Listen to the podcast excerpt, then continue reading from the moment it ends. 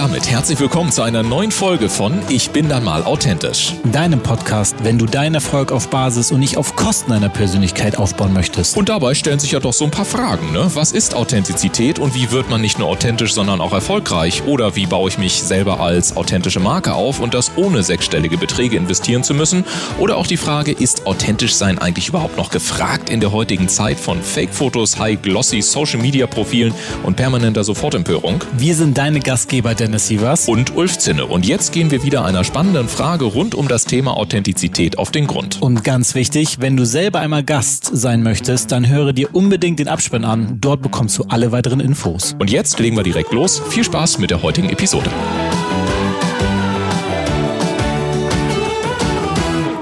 Herzlich willkommen im Ich bin immer authentisch Podcast. Ich bin dein Host Dennis Sievers.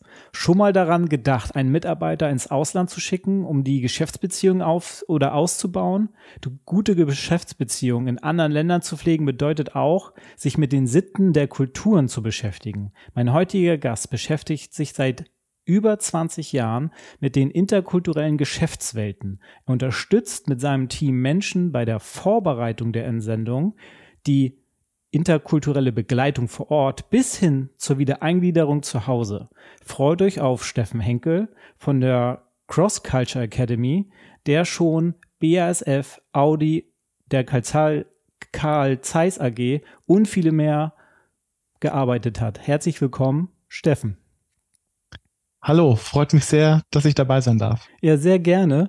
Ich fand es wirklich spannend ähm, zu sehen, mit wem ihr schon gearbeitet habt und was ihr ganz oder was du allgemein schon so gemacht hast in meiner Recherche. Und da habe ich mir so gedacht, okay, wenn du dir eine deine Persönlichkeit und deine Werte anschaust, in welchem Land beziehungsweise in welcher Kultur außer der deutschen siehst du dich und fühlst du dich wohl? Wow, das ist eine gute Frage. Ähm also ich war schon selber in Südostasien, äh, vor allen Dingen in Singapur. Also ich war in Indonesien und Malaysia und Singapur und ich glaube, Singapur ist das, äh, also da weiß ich, dass ich mich sehr wohl gefühlt habe. Also da würde ich, äh, glaube ich, jeden, jeden Augenblick wieder hin. Was mir auch äh, sehr, was mir auch sehr gut zu mir passt, ist, sind sicherlich die USA. Also ähm, wo viel Energie drin steckt und wo viel Veränderung da ist, ähm, also zumindest manche Teile der USA. Und äh, das, glaube ich, ist was, was mir auch äh, sehr gut zu mir passen würde, ja. Finde ich sehr spannend, weil das ja schon sehr konträre, ich sag mal, Kulturen sind. Und da frage ich mich, okay, was genau aus den Kulturen, eben hast du schon gesagt, dieses Schnelle aus den USA, was genau aus der, aus der asiatischen Kultur verbindest du äh, für dich gerne mit, mit dieser anderen Kultur? Was, was macht dich da so aus, sozusagen? Mhm. Auch eine super Frage. Also genau, USA habe ich schon gesagt. Bei Singapur hat mir sehr gut gefallen die Vielfalt, die in dem Land drin steckt. Das ist alles wahnsinnig organisiert. Also wenn man, wenn man die Dinge gerne organisiert hat und wenn man gerne einen Plan hinter den Dingen hat, dann ist äh, dann ist äh, Singapur wirklich ein guter Ort zum Leben. Es ist wirklich ein, ein, Ort, wo man sehr angenehm auch leben kann und wo man sich sehr wohlfühlen kann, äh, wenn, wenn man, wenn bestimmte Voraussetzungen gegeben sind. Ähm, komischerweise ist, äh, während ich so drüber nachdenke, genau die USA das Gegenteil, wo eben viel Veränderung da ist, äh, nicht, dass es dort nicht auch organisiert sein kann, aber wenn ich mit meinen US-amerikanischen Kollegen äh, zusammen bin, dann bin ich komischerweise der Organisierte, wo ich hier in Deutschland tendenziell eher von Idee zu Idee springen und eher visionär als detailorientiert unterwegs bin. Oh, und das ist das, was mir auch bei den Amerikanern oder bei den USA oder der Zusammenarbeit mit meinen amerikanischen Kollegen so gut gefällt, dass man große Ideen spinnen kann. Mhm. Ähm, manchmal geht's mir als Deutschem dann so, dass mir die dann mir die Detailliertheit fehlt und äh, man sagt, ich sage dann, da könnte man noch mal eine kleine Schleife drüber drehen. Ähm, also so sind es doch ganz konträre Sachen, die mir an den beiden ähm, Kulturen, sag ich mal, an den beiden Ländern sehr gut gefällt. Ja, ja okay. Finde ich super spannend wieder. Super, also das Wort spannend ist einer meiner Lieblingsworte, wenn, die, wenn ich hier so Podcast-Interviews mache, weil ich oft so Einblicke durch diese Art von Fragen, die ich manchmal stelle bekomme, wo ich dann sage, wow, okay, ähm, richtig schön, was da einen so beschäftigt. Und ich kann mir vorstellen, wie soll ich das sagen, dass es spannend ist, sich mit so anderen Kulturen zu beschäftigen und auseinanderzusetzen. Und ich frage mich, was inspiriert dich so allgemein und vielleicht auch befeuert dich so jeden Morgen so deine Arbeit nachzugehen, weil du ja schon sehr viel durch die Arbeit mit den Unternehmen und mit den anderen Kulturen schon sehr viele Einblicke bekommst. Und was, was inspiriert dich da tatsächlich? Mhm. Also ich glaube, es sind drei Dinge, von denen zwei vielleicht erstmal ein bisschen widersprüchlich ähm, aussehen. Also das eine ist, mir macht es einfach unheimlich viel Spaß, äh, meinen Kunden zuzuhören, äh, wenn die so sagen, oh, wir haben das Problem, da muss jemand äh, nach Kenia entsandt werden und da gibt's keine Trainer für und dann sagen zu können, klar, da gibt's sehr gute Trainer für, also auch für Länder, wo man jetzt nicht im ersten Moment dran denkt, dass jemand, mhm. äh, äh dass jemand ein Training bekommt oder hin entsandt wird, auf jeden Fall. Aber sagen wir mal, die einfach nicht ganz so viel im Fokus der Berichterstattung auch sind und da Lösungen zu haben, ähm, das ist was, was mir unheimlich viel Freude macht, unseren Kunden zuzuhören und dann zu sagen, ja, da können wir helfen. Also wenn wir helfen können, manchmal geht's auch nicht, aber im Normalfall passt das. Also ich meine, ähm, ja. das ja? Nee, mach gerne weiter. okay. Das zweite, was mir, was mir, ähm, oder die zwei Dinge, die eigentlich, die für mich zusammengehören und vielleicht erstmal nicht so klingen, ist, ich glaube, wir machen, und das klingt jetzt sehr pathetisch, aber ich glaube, wir machen mit unserer Arbeit ähm, die Welt ein klein wenig besser. Also es geht ja darum, sich besser zu verstehen, mhm. ähm, Verständnis füreinander zu entwickeln, den Hintergrund rauszukriegen, warum jemand so handelt, wie er oder sie handelt. Und dieses gegenseitige Verständnis ähm, nimmt Stress aus der ganzen, auch aus konfliktreicheren Situationen. Also wenn ich mal das Bedürfnis verstehe, das hinter jemanden steckt, dann ist es ja ganz oft so, dass ich sage, ach so, ja, das kann ich nachvollziehen, dass du dieses Bedürfnis hast. Und mit dem, was wir, was wir machen, machen, fördern wir dieses Verständnis. Also letztlich auf der ganz äh, untersten Ebene, Menschen tun was zusammen, zwei oder drei oder auch ein Team machen was zusammen. Hier ein Verständnis zu fördern, ist das, was mir also wo ich auch eben den größeren, äh, den größeren Gesamtzusammenhang sehe, ist etwas, was mir ähm, letztlich unglaubliche ähm, Befriedigung bei meiner Arbeit verschafft. Und dazu gibt es dann aber auch dieses Gegenteil. Ich mag nicht nur also nur Friede und Verständnis, das ist mir ein bisschen zu langweilig, möchte ich fast sagen. Also ich mag auch den fairen Wettkampf, in den wir uns miteinander begeben. Das Fair ist schon wichtig, aber dieses, der Austausch des Gegeneinander antreten und so ist, glaube ich, auch das, was wir tun, macht die Leute, die sich damit befassen, erfolgreicher. Mhm. Also sie verstehen besser, was bei den anderen läuft. Sie können selber mit sich besser umgehen, sich entstressen sozusagen und sie können auch ihre Ziele besser erreichen. Einfach weil sie, weil sie äh, nicht so sehr mit ihrem eigenen Stress und ihrer Energie beschäftigt sind und weil sie wissen, wie sie ihre Ziele in einer anderen Kultur erreichen können, weil sie wissen, wie sie Dinge formulieren müssen, wie sie vielleicht auch eine konfliktreiche Situation klären können. Und ähm, insofern machen wir auch Dinge und das spüre ich ganz unmittelbar, die Leute erfolgreicher machen und damit auch die Unternehmen, in denen sie arbeiten. Und dieses Zusammenspiel aus diesen drei Dingen, die sind's, die mich jeden Morgen wieder mit großer Begeisterung hierher gehen lassen und meinen Job machen lassen. Das ist klasse, weil äh, vor allem auch das mit dem, ich sag mal, fairen Wettkampf äh, ist natürlich auch ähm, irgendwie spannend, das zu sehen, dass du sagst, ähm, ja, das darf sein. Also äh, Wettkampf darf sein, aber dann natürlich fair. Und ich frage mich dann, ähm, was sind denn so, soll ich das ähm, formulieren? Was sind denn so typische drei Fehler, die Unternehmen machen? Ähm, ich sag mal, die, wenn, wenn sie Mitarbeiter in, ins Ausland schicken, was ist denn, was den Umsatz kosten kann oder auch die Reputation? Weil du sagst, es ist ja wichtig, dass sie dann auch sprachlich vor Ort ähm, entsprechend ähm, kommunizieren. Aber was sind denn so mhm. typische drei Fehler, ähm, wenn zum Beispiel Unternehmen Leute rausschicken, ohne sich vorher vielleicht vorzubereiten, was äh, in der Kultur wichtig ist, was tatsächlich Reputation oder sogar Umsätze wegnimmt? Mhm. Ähm, ich hatte neulich ein Beispiel, da hat mir jemand erzählt, also die, die, die Beispiele, die ich habe, sind vielleicht ein bisschen ähm, ungleich, weil sie noch nicht so direkt auf, da hat der und der oder die und die den Fehler gemacht und dann ist das und das passiert.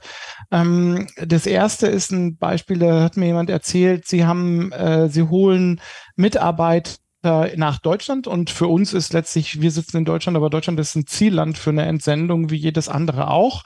Ja. Ähm, und sie hatten eine Kollegin aus Indien hierher geholt, die hat man dann abgeholt, äh, hatte vielleicht ein Onboarding und dann hat man sie in ihre Wohnung in der Nähe von einer Großstadt gesetzt und hat dann gesagt, so, jetzt äh, auf Wiedersehen und jetzt kannst du anfangen zu arbeiten. Die war schlicht und einfach nach vier Wochen wieder auf dem Weg nach Hause. Ähm, die, die hat oh. sich so alleine gefühlt und so wenig abgeholt gefühlt. Ähm, das hat ganz oft was damit zu tun mit Erwartungen eigentlich. Also Leute haben ja eine bestimmte Erwartung, wenn sie in ein anderes Land gehen, manchmal auch gefördert von ihrem Unternehmen, mhm. äh, weil man den Leuten zum Beispiel relativ viel Geld zahlt. Von Deutschland haben, hat man gerade auf der ganzen Welt äh, eine gewisse Erwartung, dass hier alles super modern ist zum Beispiel und solche Dinge.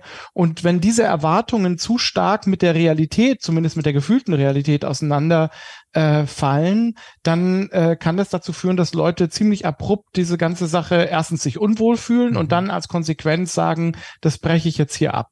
Und in dem Fall kann man sagen, der Spaß kostet ungefähr 50.000 Euro. Wenn ich mir so überlege, ich hole jemand aus dem Ausland, wir haben den ongeboardet, wir haben die Leute erstmal rekrutiert, wir haben die ganzen Vorgespräche geführt, wir haben Anzeigen geschaltet. Also wenn ich das alles so zusammenrechne, ganz abgesehen von der ersten Monat, den, den in dem Fall die Kollegin dort auch gearbeitet gearbeitet hat, dann entsteht da einfach ganz direkt mit Heller und Pfennig ein direkter Schaden, der, der sehr hoch sein kann, der mit relativ wenig Aufwand geklärt hätte werden können. In dem Fall, dass man sich mehr um die Kollegin kümmert, ja, ja. und dass man auch, was die Erwartungshaltung angeht, ähm, miteinander vorher das klärt einfach und vorher die Erwartungshaltung durch eine ordentliche Vorbereitung auf das richtige Level bringt. Das ist nun mal eine Kultur, in der, also wir haben, mögen das ja recht gern als Deutsche auch mal allein sein, fühlen mhm. da uns jetzt auch nicht zwangsläufig unwohl. Es gibt aber viele Kulturen, in denen dieses, dieses Konzept, ich bin jetzt für mich alleine und brauche mal Zeit für mich alleine,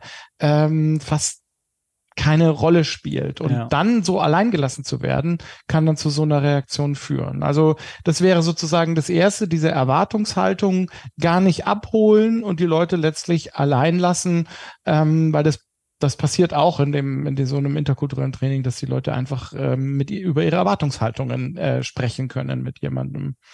Ähm, das ist Ansonsten, ja auch ein wichtiges ja. Thema. Also tatsächlich, also es wäre ja einfach nur eine Frage gewesen, was ist dir wichtig? Vor allem jetzt, wenn du alleine fremd in einem eigenen Land bist, was bräuchtest du, damit du dich hier langfristig wohlfühlen würdest? Oder wenn irgendwas ist, sprech uns an, damit wir weiter gucken können. Das, also das würde mir bei mir jetzt hochkommen. Äh, Aber das, wäre auf jeden Fall schon mal sehr hilfreich, wenn ja. man über solche Dinge redet. Auch wenn den Leuten dann vielleicht erstmal gar nicht einfällt. Das ist ja eines der spannendsten Dinge. Äh, beschreib mal deine eigene Kultur da, oder was sind deine Bedürfnisse, fällt mir erstmal gar nichts ein. Mhm. Ähm, aber wenn ich sozusagen das mit einer, äh, mit einem gewissen äh, Vorerfahrung mache ähm, oder auch mit einer gewissen Unterstützung, dann kommt da plötzlich sehr, sehr viel. Und dann kann die Unterstützung dabei sehr, sehr, sehr groß sein und dann können solche Dinge passieren, einfach die passieren einfach weniger. Ja. Das weiß man einfach, ja. Ja, spannend. Was ist denn so ein zweiter ja. äh, Fehler? Das finde ich jetzt super spannend. Ja, und dann natürlich die ganz konkreten Dinge, die so passieren. Ja, also äh, es gibt wenige Kulturen. Es ist, kommt natürlich immer darauf an, was ist die Herkunftskultur und was ist die Zielkultur. Also äh, das ist extrem spannend. Es gibt so eine so, ein, so eine Sache, wo mal geguckt wird. Äh, zwei Kulturen wurden angeschaut und es wurde die eine Kultur beschreibt die andere als sehr extrovertiert und sehr laut und äh, dann wird eine Kultur beschrieben, die sehr introvertiert und sehr leise ist. Es ging beides mal um die USA, nur wurde sie einmal von Mexikanern beschrieben und einmal von äh, Japanern. Und Japaner beschreiben natürlich Amerikaner eher als extrovertiert und laut, mhm. Mexikaner Amerikaner eher als introvertiert und leise. Also die Herkunftskultur spielt eine unheimlich große Rolle, nur um das mal vorauszuschicken. Ja, spannender Blickwinkel. Ja. Das habe ich, okay, ja, ja, stimmt. Also ich würde die Amerikaner auch eher so ein bisschen als lauter und ja. extrovertiert sehen. Das stimmt schon, aber das, ja, wenn ich jetzt ähm, südamerikanisches Land nehme, wie Mexiko oder Brasilianer, so die ich weiß das, weil ich mal äh, eine brasilianische Mitbewohnerin hatte. die sind dann schon so da, da, da, da, ein bisschen laut und äh, viel am Schnacken. Aus dem Blickwinkel sind die Amerikaner ruhiger. Ja, stimmt. Ja, ganz genau. Und da muss man einfach drauf achten, so, ja. ja. Aber wenn ich jetzt mal ähm, die äh, jemand nehme aus Deutschland, äh, dann gibt es ein großes Ding. Es gibt wenige Kulturen, die zwischen Sach- und Beziehungsebene so so stark trennen wie wir, die auch so sagen, ja, also in die Arbeit, da gehört dieser ganze emotionale Bereich nicht so rein ein, ähm, sondern da geht's um die Sachen und dann kann man miteinander anders umgehen erstmal. Man ist sehr viel direkter und kann halt auch, ja, weil ich ja nichts über deine, deine Person sage, sondern nur über die Leistung, die du vielleicht dort geliefert hast oder irgendwas, was mir nicht so gut gefällt. Aber wenn es, wenn ich diese Trennung nicht mache, dann ist plötzlich äh, jede negative Aussage auch eine Aussage über die Person. Mhm. Ähm, und und das trifft dann einfach noch deutlich härter. Wir kennen das auch. Also wir hören auch nicht gerne Kritik an der Arbeit, die wir gemacht haben, zumindest wenn sie nicht in einer vernünftigen Art und Weise vorgetragen wird. Ja. Aber es trifft halt Menschen aus anderen Kulturen nochmal deutlich stärker. Und äh, dieses der der Person und der Beziehung, die wir haben, miteinander Raum einzuräumen, äh, was sich eben in so Dingen äußert, dass man über Dinge spricht, die jetzt nicht im ersten Moment was mit der Arbeit zu tun haben, äh, dass man Zeit miteinander verbringt außerhalb der Arbeit, ähm, dass man äh, in Kommunikation einfach viel mehr ist als jetzt nur in den Meetings beispielsweise. Das ist sicherlich eins der Dinge, wo Deutsche sich sehr schwer tun auf der einen Seite und wo auch äh, Leute aus Nicht-Deutsche sich sozusagen relativ schwer tun mit, womit auch dann das erklärt ist, warum Deutsche oft als ein bisschen, naja, kühl mhm. rüberkommen. Ähm, wir kennen das innerhalb Deutschlands übrigens auch, ja, dass es ja. eben innerhalb Deutschlands auch Regionen gibt, in denen man beziehungsorientierter ist als in anderen. Höre ich auch immer wieder als Norddeutscher. Ich höre immer ja. von den, ich sag mal, aus Mittel- und äh, Süddeutschland höre ich immer, ihr, oh, ihr Norddeutschen seid immer so kühl. Also, nein, die müsst ein bisschen mehr Zeit mit uns verbringen, dann werden wir warm. Und dann, wenn wir, wenn wir euch ins Herz schließen, dann richtig. Und nicht gleich. Ja, genau. so. Exakt, es ist genau das Gleiche, ja. Es ist nur ähm, halt innerhalb und nicht ganz so, äh, driftet nicht ganz so weit auseinander. Ja, und wir haben zum Glück die Sprache, in der wir das äh, formulieren können, wenn ja, wir so reflektiert das stimmt. Sind. Äh, genau, also das ist so das, das zweite große, dass man wirklich ähm, dieses, das es Kulturen gibt, in denen der Beziehungsaufbau einen viel größeren Stellenwert hat als mhm. bei uns ähm, was dann zu konkret dazu führt, dass man sich nicht kennenlernt und dann die Kollegen oder Kolleginnen aus dem anderen Land einfach keine Lust haben, Geschäfte mit uns zu machen. Ja. Ähm, das geht so weit, ja, dass man ja. sagt, äh, nö, also wir, da wird ja auch Vertrauen aufgebaut beispielsweise und wir ver bauen Vertrauen durch andere Dinge auf. Und das kann dann dazu führen, dass, dass man einen Geschäftspartner nicht gewinnt, beispielsweise, ja. wenn man das dem nicht genug Raum einräumt. Ich habe das schon mal ähm, gehört von einem Bekannten, dessen Vater hatte viel ähm, in, in, in den ähm, arabischen Ländern zu tun. Und da ist es dann oft so gewesen, ähm, dass die erstmal zwei, dreimal sich getroffen haben, oft auch irgendwie, also privater. Und da waren dann auch eher die Fragen so, wie ist das um deine Familie, was ist so dein mhm. Stand? Mhm. So, und dann erst, wenn sie gemerkt haben, dass du irgendwie, ich sag mal, so eine Familie hast, um die du dich auch tatsächlich kümmerst und das auch deren Werte waren, ähm, dann hast du den Auftrag bekommen.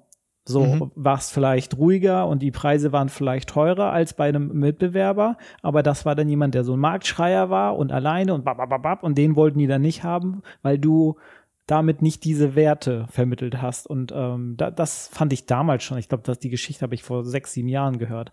Aber mhm. das hat mich damals schon fasziniert gehabt. Also, ah, wow, da gehst du in so ein Setting mit denen, trinkst Tee, isst mit denen und dann dadurch entwickelt sich erst das Geschäft teilweise. Exakt, ja. Krass, also, also war für mich damals sehr krass, dieses so, okay, als Deutscher, ich muss privat mich mit dem unterhalten, um tatsächlich Geschäfte zu machen. Spannend. Mhm.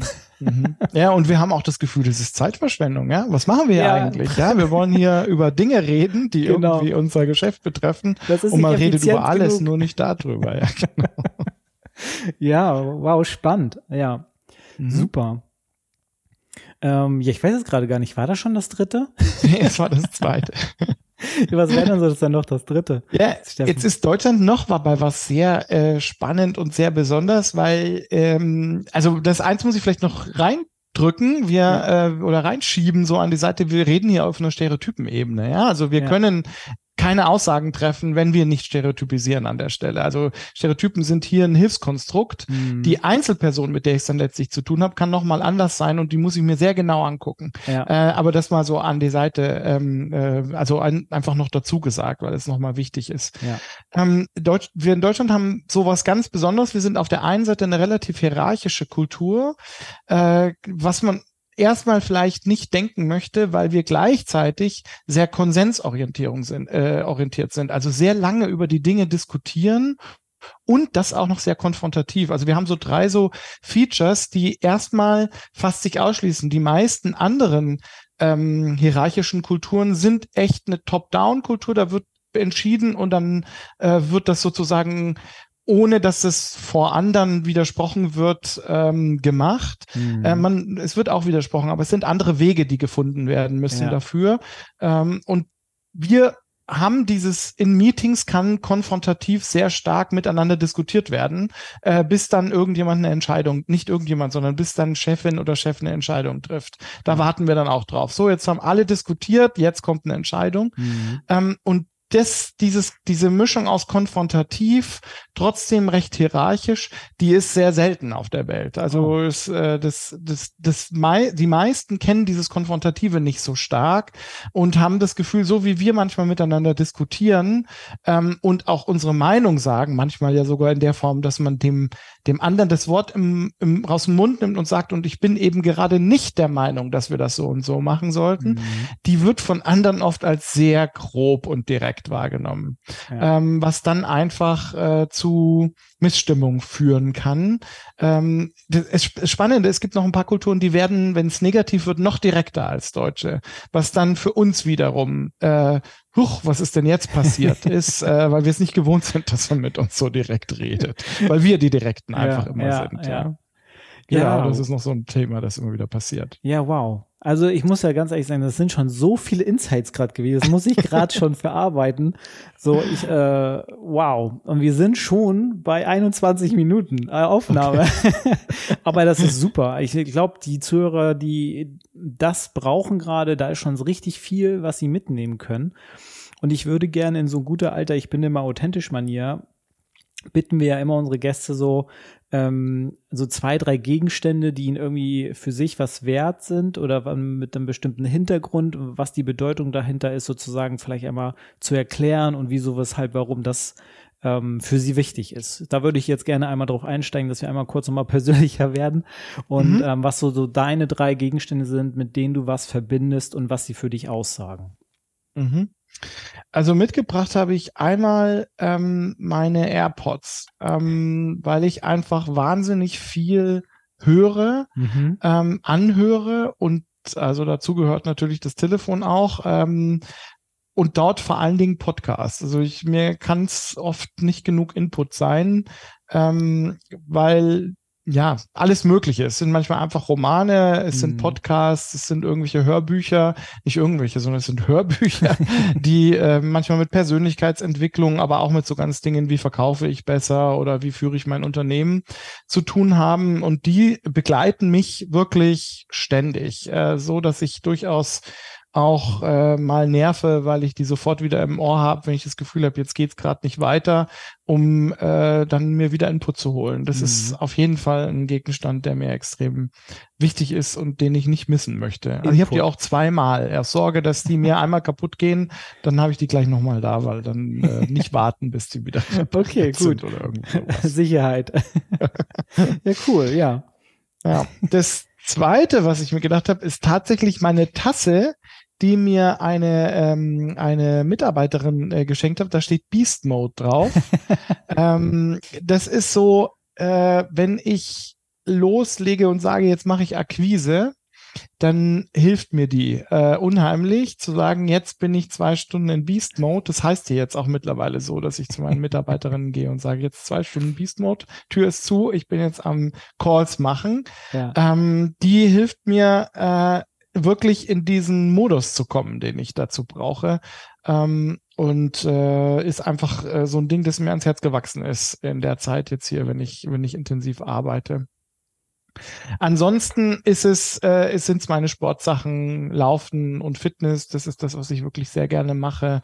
Ähm, jeden Tag irgendwas davon. Ähm, mhm. ich merke einfach, wie ich beim Laufen Klarheit in den Kopf bekomme oder manchmal auch einfach schlicht und einfach abschalte und ja. äh, runterkomme. Zurzeit ist es ein bisschen zu heiß zum Laufen, dann gehe ich lieber zum Fitness. ähm, aber dieses, äh, es ist so, das ist wirklich Zeit für mich und gerade im Fitnessclub danach noch in die Sauna gehen und zu sagen, so, äh, das ist auch noch äh, mir selbst was Gutes tun. Ähm, das ist für mich auch extrem wichtig, meine Sportklamotten. Ja, finde ich, also Sauna finde ich extrem auch, also wirklich auch wichtig. Für mich ist auch Sauna. Ich mache es dann gerne, ähm, auch gerne so einen Saunatag, so dass ich wirklich ah. so jede Stunde einen Saunagang und dann bin ich da irgendwie sechs, sieben, acht Stunden und dann bin ich danach. Also es muss auf jeden Fall auch ein Tag sein, äh, wo ich am nächsten Tag frei habe. Also meistens mhm. Samstag, damit, weil am Sonntag bin ich dann so mega entspannt dadurch, dass ich dann, also schlafen gehe und dann bin ich am nächsten Tag so entspannt. Ich habe das einmal gemacht an einem Sonntag, bin dann am Montag zur Arbeit. Das hat alles funktioniert, aber ich habe gemerkt, dass mein Gehirn langsamer war. das habe ich tatsächlich gemerkt. So, ja. aber das war natürlich spannend. Aber, aber auch deine Gegenstände finde ich super. Ähm, so, aber ich finde es ja irgendwie auch lustig, dass du dann extra zwei Paar AirPods hast äh, auf Sicherheitsgründen, damit du auf jeden Fall immer was in den Ohren hast. Und mhm. ähm, Input, sich immer Input zu holen und irgendwie dadurch vielleicht ja auch Inspiration oder Ratschläge zu holen, finde ich ja auch immer ähm, cool. Mhm. Was ich ja auch auf diese Art und Weise durch so Podcast-Aufnahmen finde ich auch, ne, ich kriege ja Wissen von den Experten und den Geschäftsführern, mit denen ich hier spreche, ähm, auch wenn man sich gut vorbereitet, aber das ist nie dieses Wissen, was die Person in einem geben kann, ne? so internes mhm. Wissen, so Verknüpfungen, über die ich jetzt zum Beispiel teilweise gar nicht nachgedacht habe, wo ich weiß nicht, ob du das gesehen hast oder darauf geachtet hast, mein Mund war schon öfters auf und oh, ich war so ein bisschen faszinierend von deinen Stories und deinen ähm, Erklärungen und ähm, was du da so in der Vergangenheit so erlebt hast und auf der anderen Seite, ich glaube, das auch ist jetzt auch kurz vorm Abschluss, ähm, oder kurz vorm Schluss ist so meine letzte Frage. Wenn du jetzt in die Zukunft schaust, wo möchtest du mit deinem Unternehmen hin? Gibt es da Veränderungen? Ähm, was ist dir besonders wichtig? Oder was hast, was siehst du, was so Trends sind, auf die du aufspringen willst, weil du darin eine Wichtigkeit und eine Sinnhaftigkeit siehst?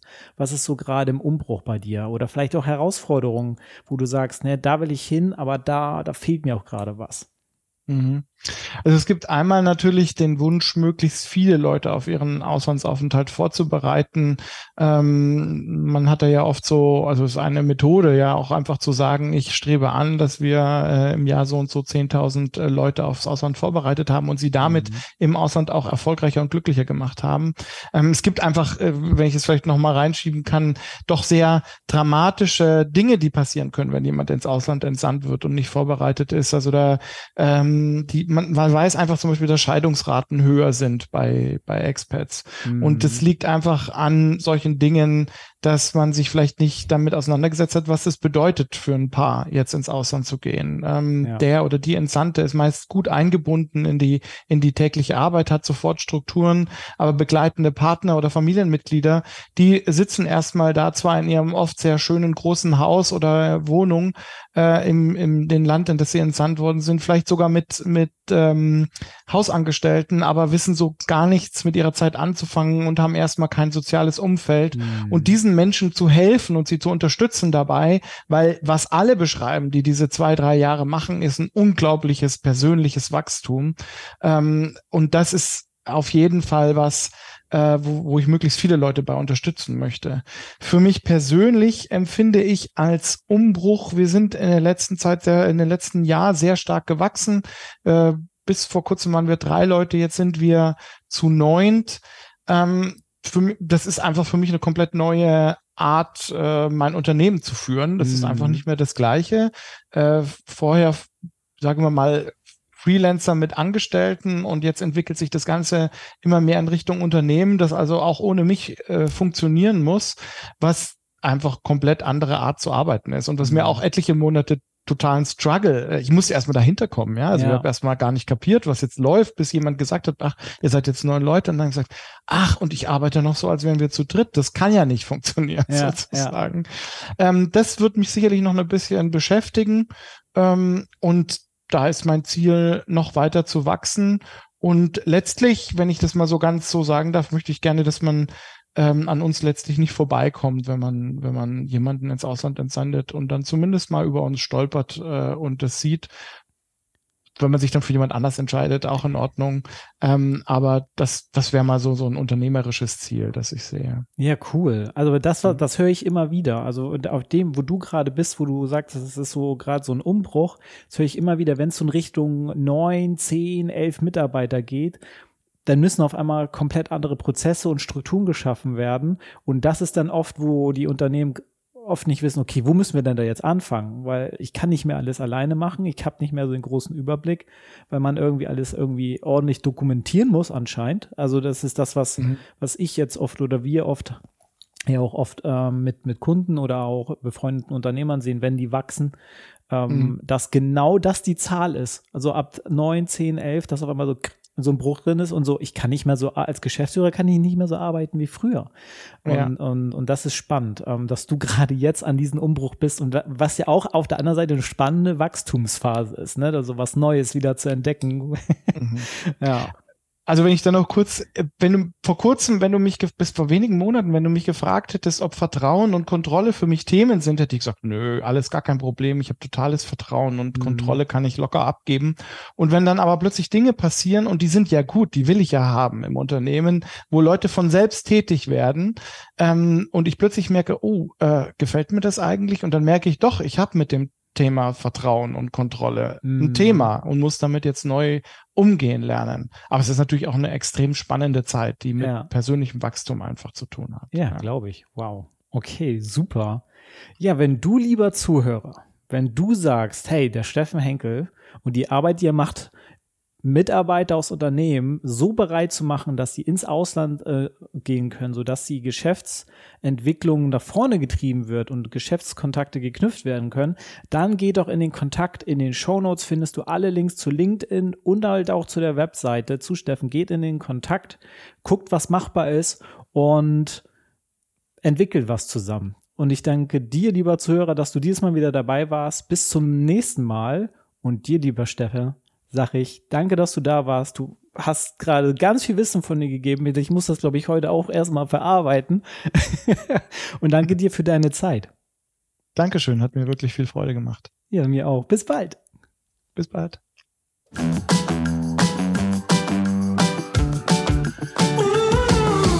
Und damit sagen wir wieder vielen Dank, dass du heute mit dabei warst. Wenn dir die heutige Folge gefallen hat, dann empfehle diesen Podcast doch gerne über Social Media und verlinke uns gerne. Und wenn du selber einmal zu Gast sein möchtest, dann sende einfach eine E-Mail an podcast.ulfzinne.com und wir melden uns bei dir mit allen weiteren Informationen. Wir freuen uns, dich in der nächsten Episode wiederzuhören.